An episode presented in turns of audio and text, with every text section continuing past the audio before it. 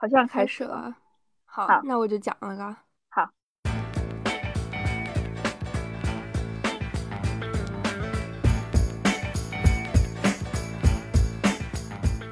Hello，大家好，欢迎大家又回到 B B 幺幺二幺两个布鲁克林街坊邻居的瞎 B B，我是小乖，我是冉琪。这一期我们请到了我们一个高中的发小，现在正在上海做一个。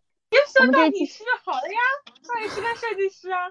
Hello，大家好，我是海普。其实就是很很久之前就说要来录了，然后一直没有找到机会，现在我终于来了。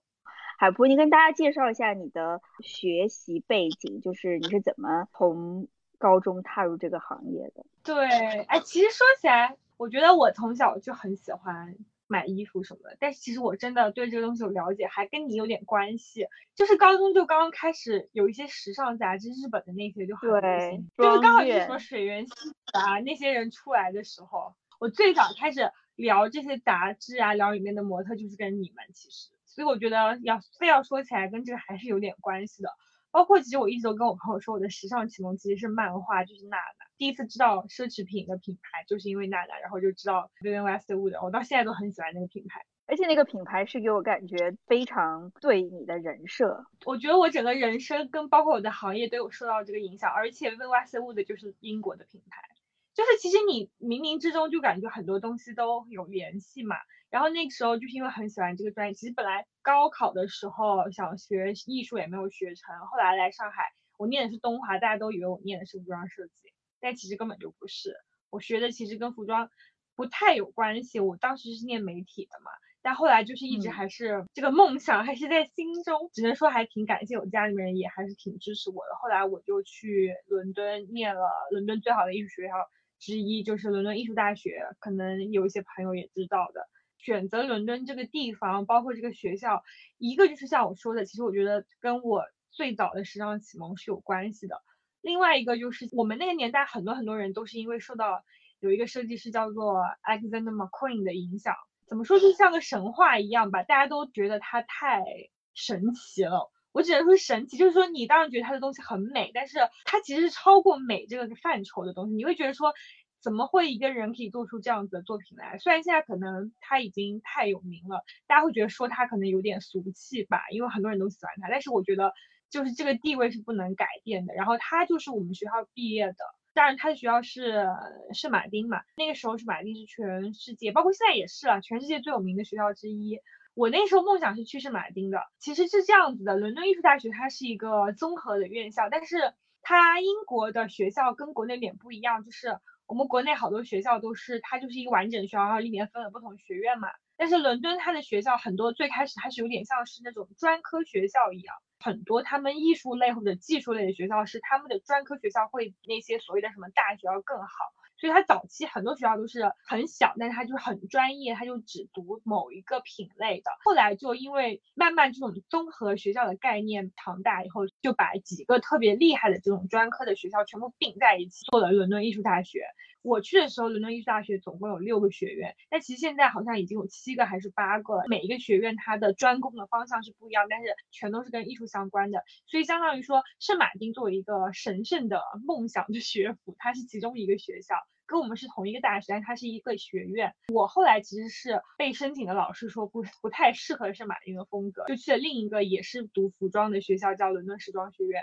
现在就是说，伦敦可能最好的学服装设计的学校就是皇家艺术学院和圣马丁以及我们学校。为什么你的老师会说你不太适合圣马丁？就是这几个学校有什么样不同的风格？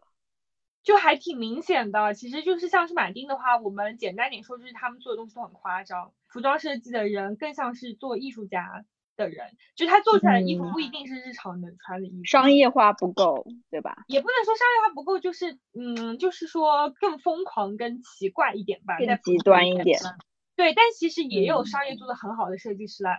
其实马昆也算是，就是他就是非常艺术家。其实当然他的东西很漂亮，受到了很多人的推崇。可是其实事实是，那个年代的马昆的东西卖的并不是特别好的。就是说到底，这个是个很现实的问题啊。因为服装设计毕竟它还是设计跟艺术是不一样的，因为设计还是要服务于一些功能性的东西，特别是衣服。其实它是一个我们日常里面每天都会用到的东西。你可以只是因为美去拥有它，但是大部分的人其实是为了去使用它才会去买它的。所以其实我觉得衣服这个东西，它的功能性还是很重要。我本身是一个很务实的人，我当时觉得很伤心啊，没有去去买。但是我后来觉得，其实我们老师的判断是对的。对，因为其实我确实不是一个，就我没办法逼我自己做那种特别夸张、完全不实用但是很美的东西。嗯，就是你的性格里面带的，就是你一定会去考虑实用的部分啊。我扯得好远，感觉 这就是我的学习背景啊。其实很多其实我不太清楚，就是我知道这几个学校它是一个体系，但是我不知道就每一个有它的风格。你刚刚就是一开始提到进入这个行业是因为漫画，我就记得那个时候我们会看《天堂之吻》，你记得吗？记得，我就觉得那个里面阿紫不是一个学习服装设计的，不是是女生吗？日本高中生还是大学生？我不太记得了。哦哦，对对对，然后他帮他做裙子什么的，对吧？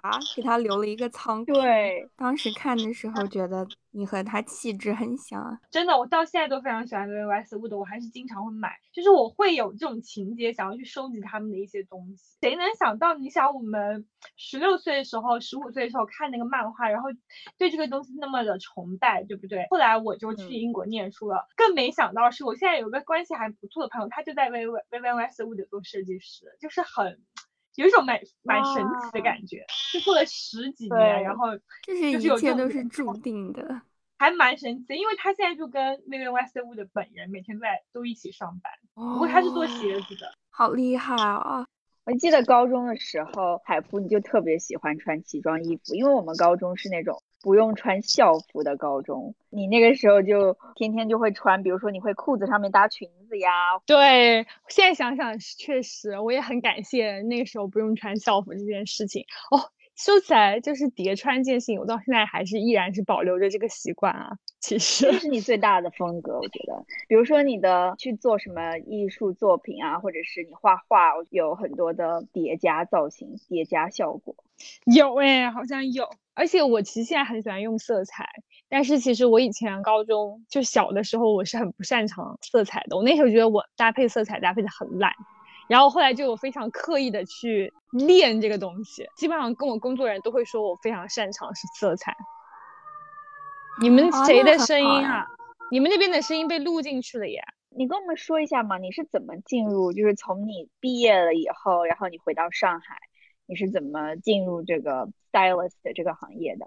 我觉得这个其实还挺值得说一下。可以说我话有点多，但是我特别想用我的经历告诉大家，就是你做什么事情都。你一定要去做它，然后你努力了就会有好的结果，而且有些时候你不知道那个好的结果什么时候会来。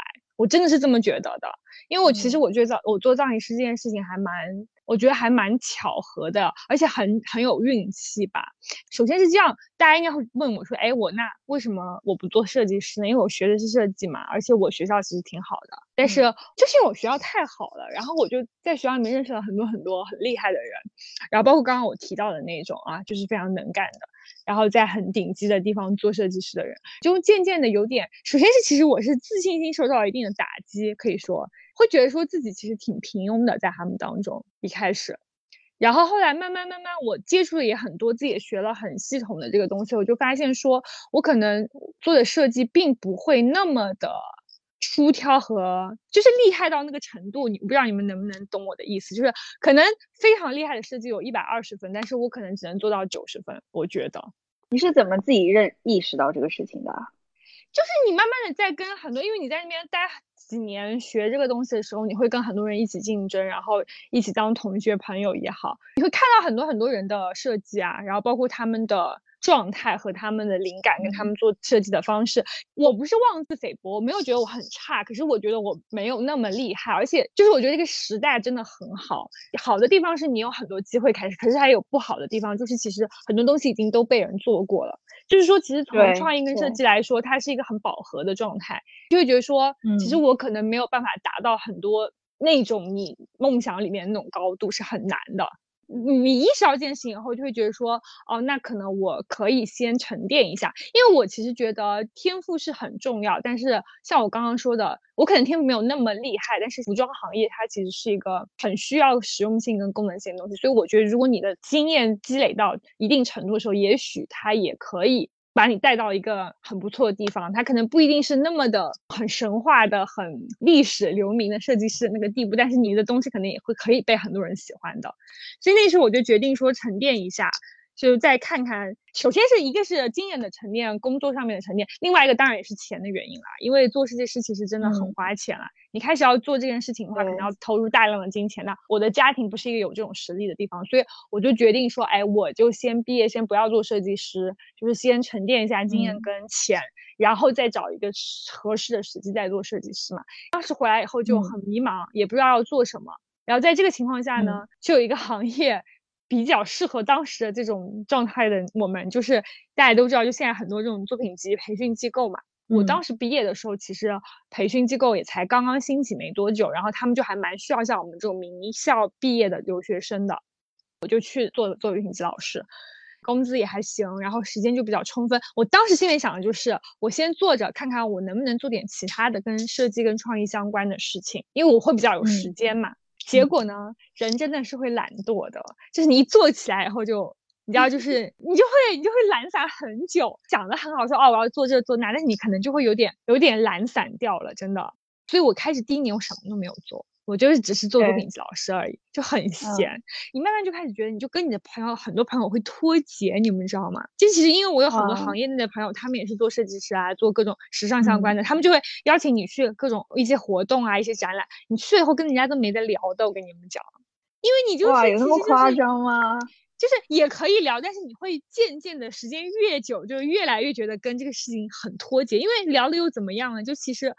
真的是很好的朋友，你聊的是私事，跟这没关系的事情以外，其实你根本聊不到什么跟这个行业相关的事，因为聊了也没有用啊，你根本就不在这个行业里面，就这种感觉。其实心里面很焦虑的，那时候就觉得啊，怎么会这样？而在这种情况下，没有立马找到一个方式去解决这件事情，因为我那时候也没有其他的机会去做这种嘛，很苦恼吧。好，然后这个时候就。有一件事情就救了我，就是就像你们说的，我从高中开始就很喜欢打扮的奇装异服，就是很喜欢打扮我自己啦。我不是每次心情好的时候，我都会好好打扮一下出门这样子嘛。因为我很爱买衣服，从小就很爱买衣服。我以前觉得就是穿搭这件事情，其实我很多不是干我们这个行的朋友都说，哎，你的穿搭很好看，很特别啊。就是你为什么不弄点什么？就很多人一直会这么说。可能我的社交群体里面太多这种人了，你们明白吗？就我那时候一直没觉得我自己多特别。我就觉得我旁边每个人都这样啊，有什么好特别，有什么好？就是如果要让我来做个账号怎么样，就觉得很没有必要，因为大家都是这样啊。我当时觉得，所以我就一直没做这件事情。是直到后来，我有个朋友，他们是学商的，他们是学管理相关的，那些也是时尚的。然后他们就有一些那种 party，我就去了。去了以后，他朋友所有人都发现我是，对我是随便打扮了一下。然后我去了，他们所有人都来问我说：“哎，你是穿搭博主吗？”还是你是什么 KOL 吗？什么就好多人都来问我这个事情，然后我就觉得可能我对普通人来说其实还是蛮不一样的。我当时真的没有想要做穿搭博主或怎么样的，我只是觉得我每天都很闲当老师，我偶尔也会把自己打扮的很漂亮去上班，根本没有意义又没有约会，就然后就每天 也没有没有几个人能看见，你们知道？然后我就说哦，那干脆我来拍点照好了。就把这个照片，起码我把这个样子留下来，我以后年纪大也可以翻翻看，也挺好的。我当时真的是这么想的，我跟你们说，嗯，我就开了一个微博账号，专门去发我的每天的穿搭，就是我有空我就搭配一下，我就拍几张照片发一下，而且我都是随便喊一个我的同事或者谁帮我拍一下就发了那种。嗯，我也是觉得命运真的很说不清楚。你现在微博账号还在运营吗？这个又是后话了，一直都没有粉丝，我已经好久不发了。但是我的穿搭我已经发了快两百则了，好像还是挺多的咯，都是不一样的造型。这还蛮多的。这个事情就就很神奇的地方就来了，然后我就开始发，频率大概也就一个星期发一两篇吧。我那个时候没有很多，我只发了一个月。我只发了一个月，我一个月好像就发了个可能六七篇的样子哦。就有一个媒体的一个网友，其实算网友，但我们是见面的时候认识的，因为是我朋友的朋友主动认识的。然后，因为我当时就在朋友圈发了一条说我要开始开这个账号，我不知道你们记不记得，还蛮多人去给来给我点赞说，他就默默的关注了我，我根本不知道他关注我了。那个时候我只发了一个月，他就跑来问我要不要帮他做造型。他在一家媒体公司上班，然后他们那个媒体公司会拍一些艺人，有点像电子刊的那种，就跟他做了一次以后，我就开始跟他们合作了。所以我最早做造型就是因为这个电子刊。那这不是传说中的念念不忘必有回响吗？你这个就是真的，而且遇到贵人了，真的是真的是。我跟你说，我的这个故事还蛮正面的，我觉得真的很励志。因为其实我当时根本没有觉得会怎么样的。我一开始做造型的时候，我收费收的也非常低，因为我真的纯粹是当我的兴趣在做，而且就是觉得也同时在学习嘛。跟他做一段时间，可能半年以后吧，可能就就有越来越多人找我做造型。然后我现在已经是一个专门的造型师了。我觉得还蛮神奇的，说实话。对，你说几个去年做的比较大的明星？去年去年疫情哎，应该有史以来职业生涯中 最大的。我做的最也不能说最大，这样子得罪人。最有名的吧，就是因为是大家知道的比较多的吧。我做过像易烊千玺，我觉得是可能每个人都知道。然后他的那个是拍爱贾斯的广告。这个真的很大了，你这个天花板很顶流好吗？他还在代言爱贾斯的时候拍的他们的广告。钟楚曦我也做过，还有一个女生就是呃欧阳娜娜，应该也算是比较对比较比较知名的，而且她的对那个大家应该都知道，因为我拍的是淘宝的广告那个。大家应该都看过那个广告，是他们的一个新势力周的合作的广告，去年年底的时候上的。因为你打开所有的 APP 上面都有推广，只要用淘宝的人，应该每个人都无意中看到过那个广告。你给我们介绍一下这个行业吗？你开始做，说几个比较大的案例。对对对，介绍一下什么你的一天。职业。嗯哦，其实我觉得是这样啊，嗯，首先这个行业其实是挺有意思的，而且大家刚刚也听到了，就是你有机会见很多明星，而且你有机会跟很棒的人合作。其实，尤其是在上海这种地方的话，其实我们都是接触的国内比较顶尖的。甚至是国际上比较顶尖的团队了，就是说你非常容易可以接触到这个行业内最顶端的一些东西，包括其实可以这么说啊，大家看到的各行各业的广告很多很多都是我们拍的，其实。就是大部分百分之我感觉百分之六七十七八十都是在上海拍的，是各行各业啊，不只是衣服啊啊什么大家买的什么香皂啊、日用品啊、饮料啊、化妆品啊，几乎你所有在商场里面看到那些外包装，它整个广告啊这。全部都是我们拍的，甚至包括一些大牌的东西都是在上海拍的。其实，所以从这个角度来说，其实你是一个整一个可以说是这种创意的一个源头嘛。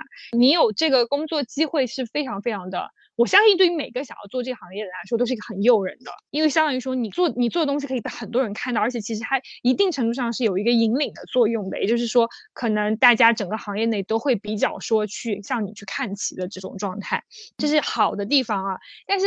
既然我刚刚说了这么多，那大家应该也能听出来，就是说它的竞争是非常非常激烈的。在上海的话，我觉得像我们造型师，肯定非常。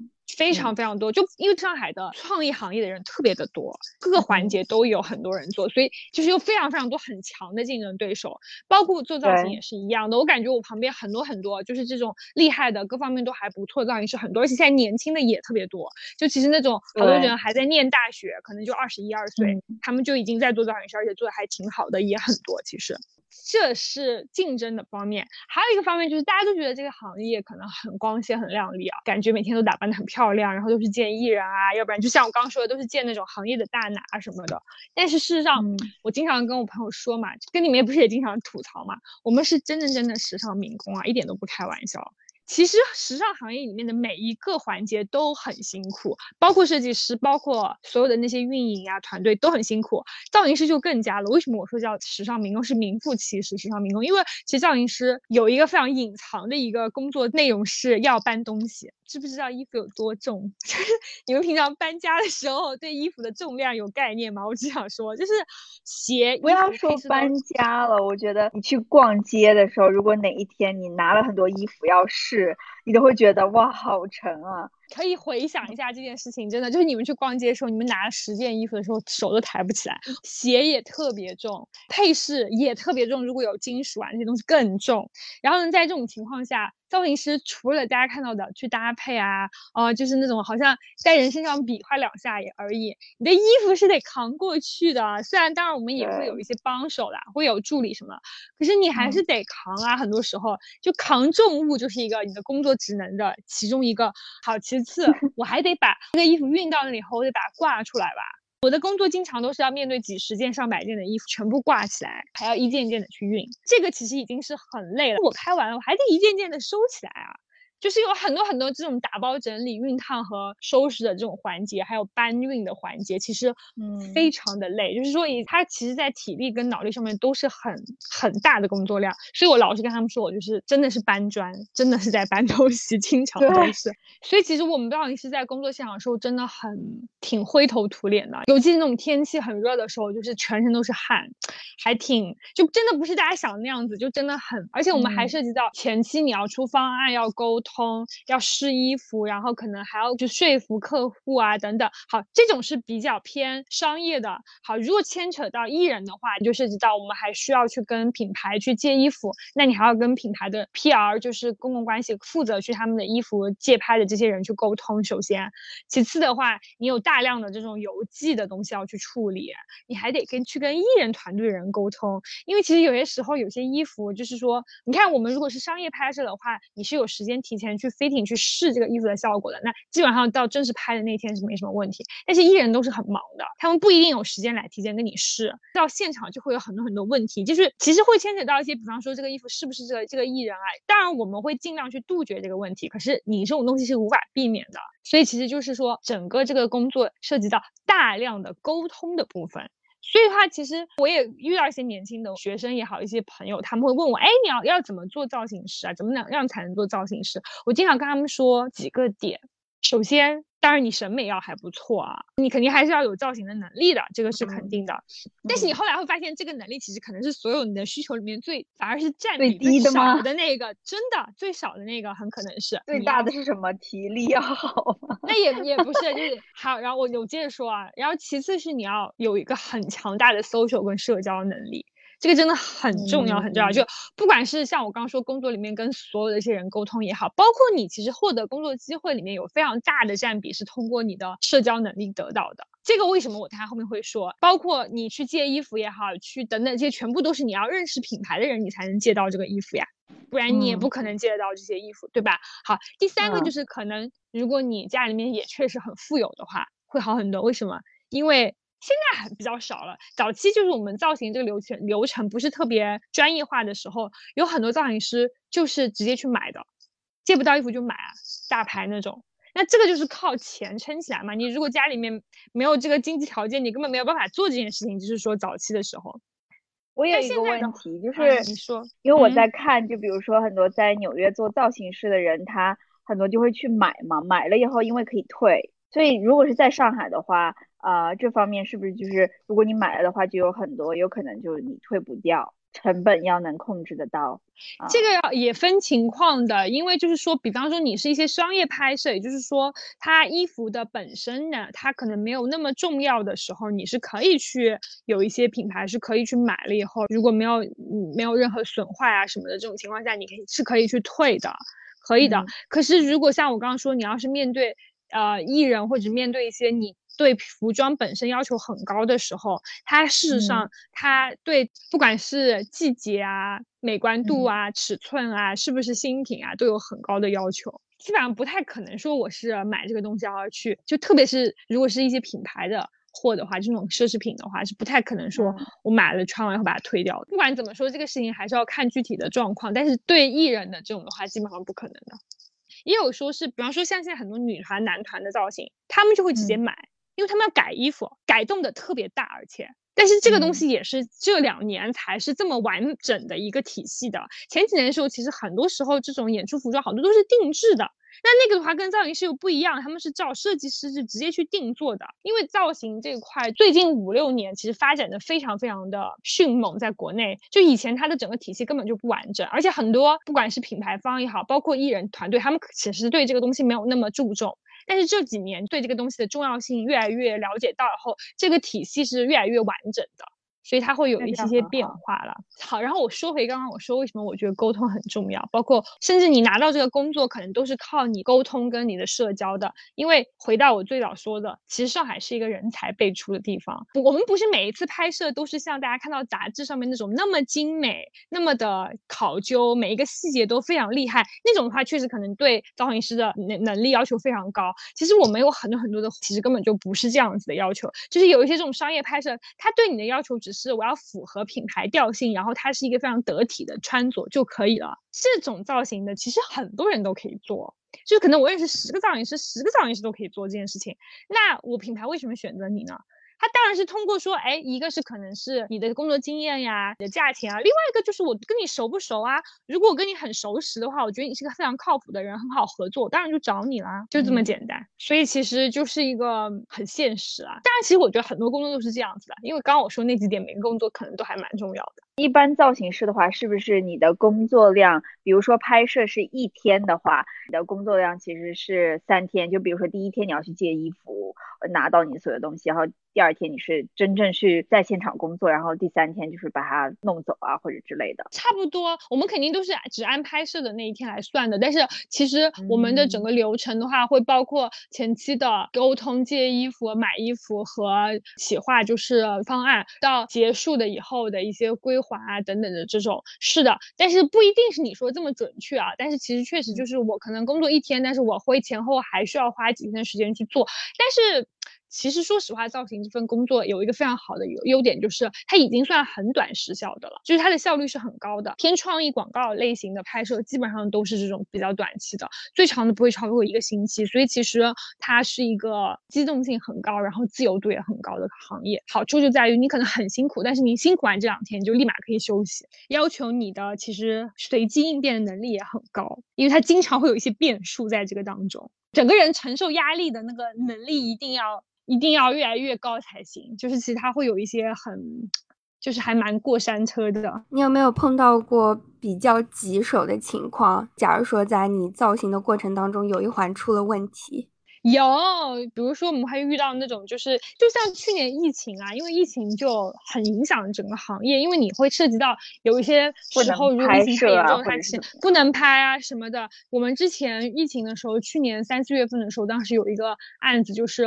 当时其实同时有好几个案子，每一个案子都在推后，其中一个就是推了三次还是几几次以后就直接就取消了那种的。这种是比较特别的案例。但是我们最常见的是什么？我跟你说，就是比方说临开始还有三四天他才来找你，本来他整个策划就很急，可能还会在中间有一些这种方案或者是风格上面的变更。没开始工作之前跟你变的都还好的，因为你还可以说大不了你就不做了都可以，对不对？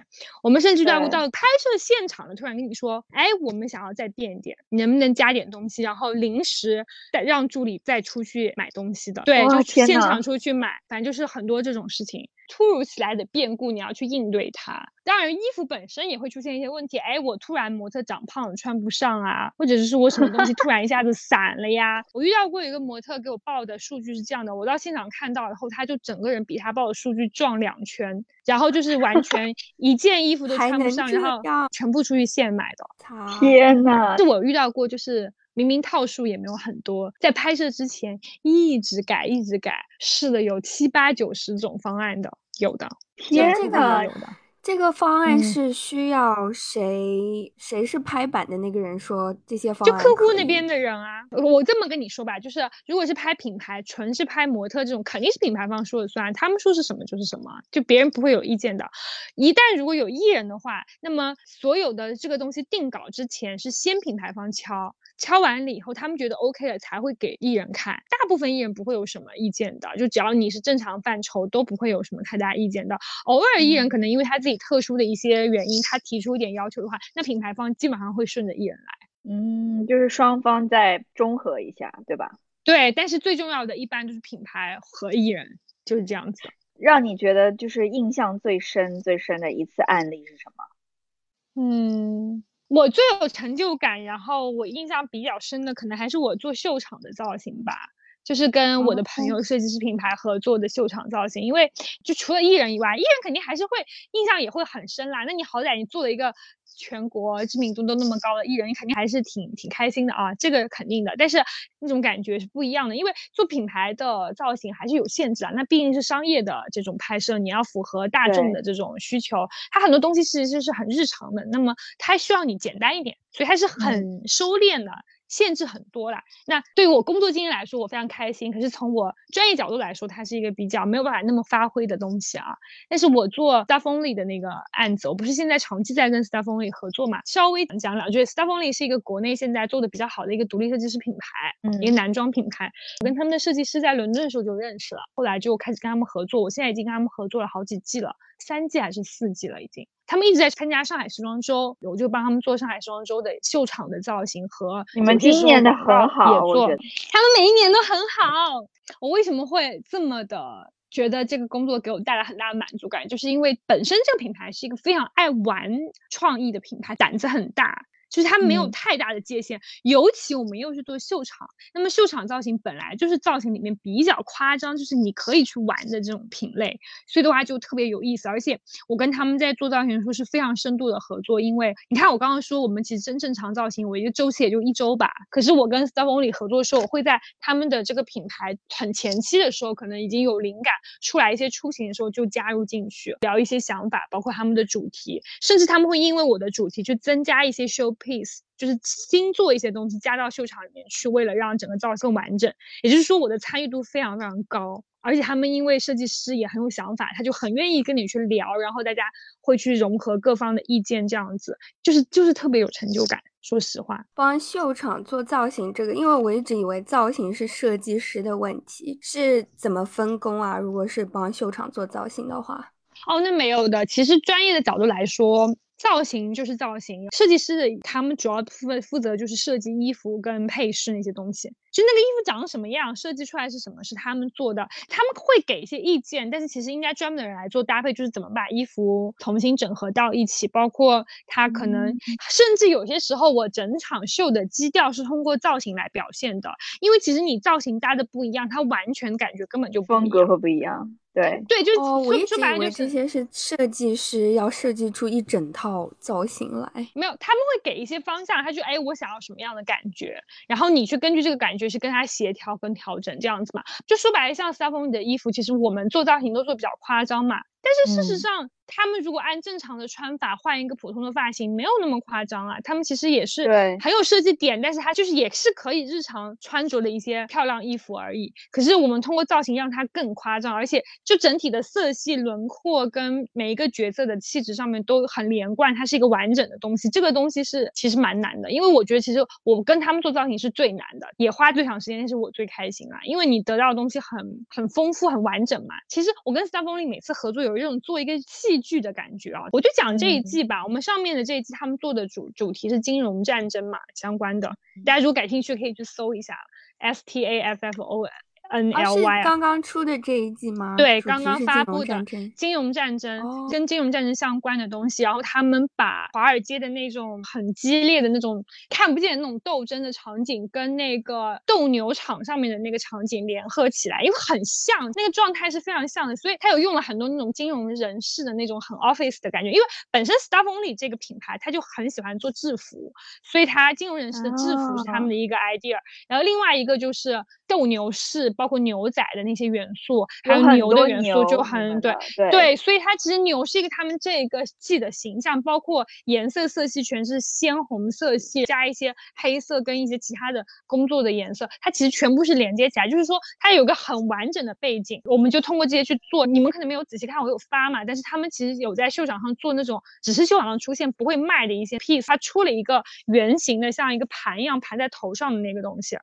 那个东西其实是我们跟他聊的时候，我跟他说，我们加一个这个，为什么？因为像我刚刚说的这个，你们就肯 肯定想到一些血腥啊、战争啊、金融货币啊，包括我们还提到一些战利品啊等等这种概念。那我们那个就是把模特的人头变成一个战利品，就是很像打猎的时候会把那个整个牛头割下来放在一个盘子上面做装饰那种。其实是那个的概念就是这个，所以模特上去的时候，他本人是一个战利品，所以他的头就放在一个盘子上面的。我们有很多这种设定，所以我跟你说，它其实有一种在做一个戏剧、一个一个演出的感觉啊，它不是它完全说我只是拍一张照片就结束的。模特作为战利品这个意向，他是不是根据你这个意向再去设计了这个视频？就我跟他说大概是个什么感觉，然后他们就根据他们的风格去设计，而且他们还要考虑到实用性，就是你你要能做得出来，就这个东西是可以扛在模特身上，而且它要可以可穿戴的嘛。他们这个东西也做了有快一个多月、两个月，就是也试了很很多不同的材料，然后最后才做出来的。这个就是很典型的，但是也有一些很小的细节，比方说我会说啊，我觉得这个是不是这个领子太大了一点。会不会小一点更好卖，或者会不会小一点更衬人？他们就会去考虑要不要把它改小一点或怎么样，他们会有这种考量。但是总体还是以他们设计的角度跟他们自己品牌的调性去定，不会完全因为我的意见去更改。我们可能只是说在造型时候会。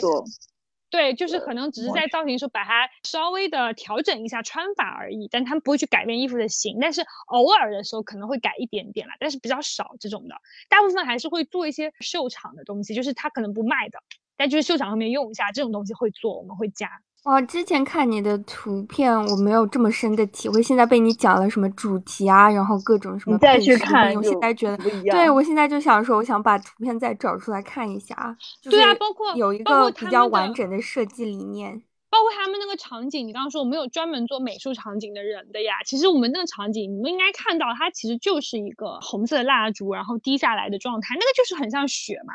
但这个也是经过了很多的。修改跟现实那个场地的结合以后得到的结论，其实前期我们还有很多其他的方案，有一些非常酷的，可是可能那个场地跟时间上面没有办法达成，所以就没有做了。哇，那这个真的跟我想象的很不一样，就是特别，我觉得像你刚刚所说的做秀场跟做拍摄就是完全不一样的，完全不一样。其实你如果做杂志的话，也会有这种经验。可是很可惜，因为我没有机会进杂志，我也没有在杂志工作经验，所以就比较少接触到这种。因为现在也有些杂志，它会拍的像一个故事讲一样，就那种电影里面的剧照一样。那它其实也是像一出戏一样。而且那个视频不知道你们有没有看，他们其实有一段是模特坐在桌子的一边，其他的模特是从桌子上走过去的。那个桌子就是就像他们在吃饭一样啊。那些模特是他们像他们的食物一样，你懂我意思吗？其实有就是也是有那个狩猎的感觉在里面。它其实他们是祭品啊，对，就是这个意思，很像。嗯，所以真的，你现在说完，因为我在看他们的 Instagram 的账号，这些照片如果在非常是相关的，非常的戏剧化，你现在看就觉得。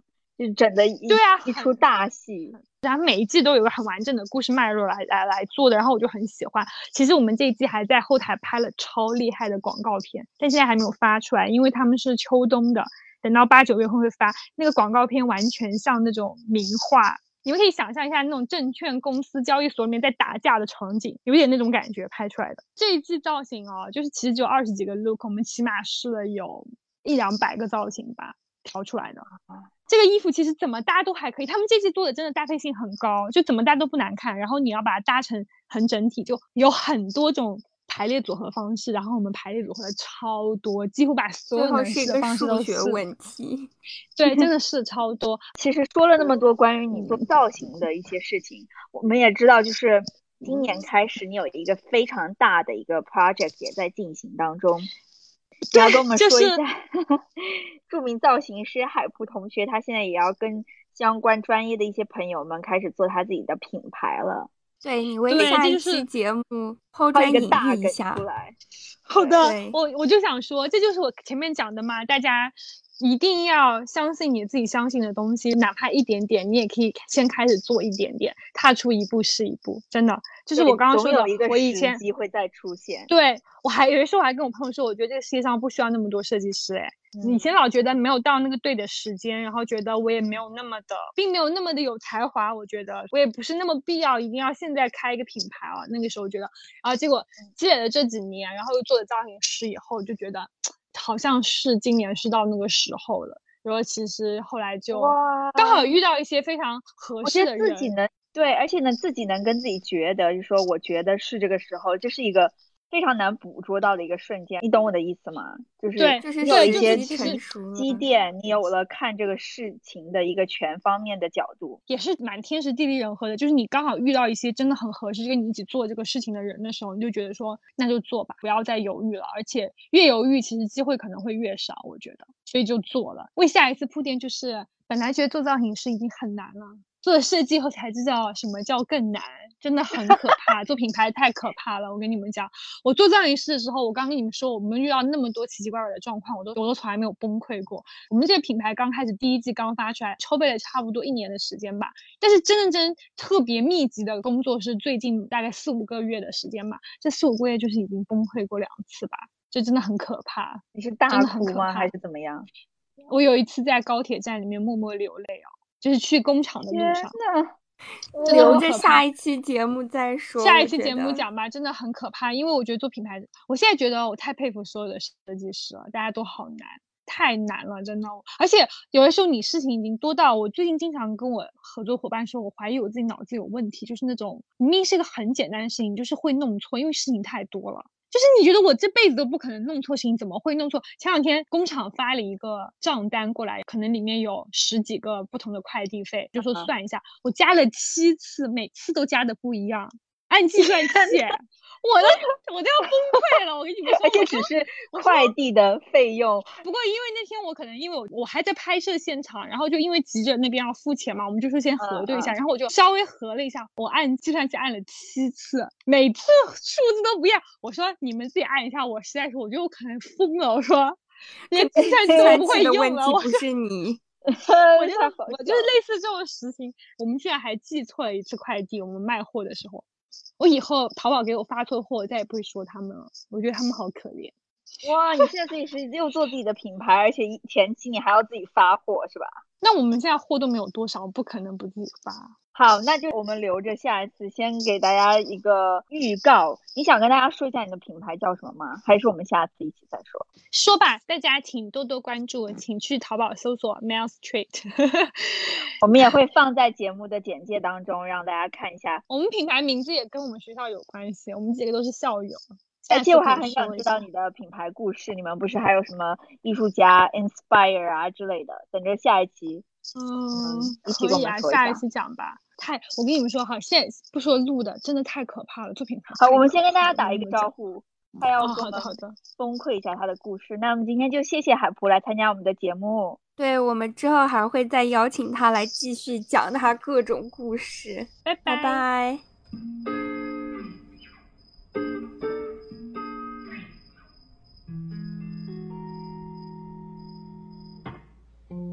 내일이 올 거라는데. 난 핸드폰을 놓지 못해. 잠은 올 생각이 없대 yeah. 다시 인스타그램 인스타그램 하네. 잘난 사람 많고 많지. 누군 어딜 놀러 갔 좋아요는 안 눌렀어 나만 이런 것 같아서. 저기 인스타그램 인스타그램 속에 문제야 문제. 온 세상 속에 똑같은 사랑 노래가 와닿지 못할 나의 맘속에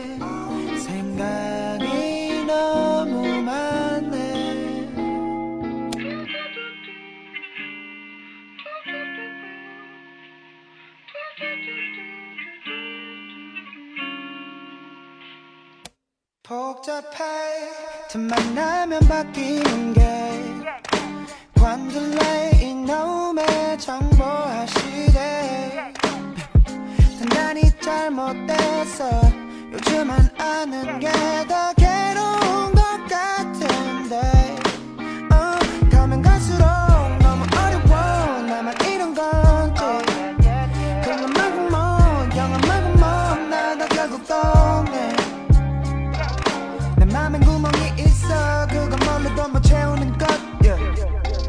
지금 가라앉는 중인 걸내 못난 바다 속에서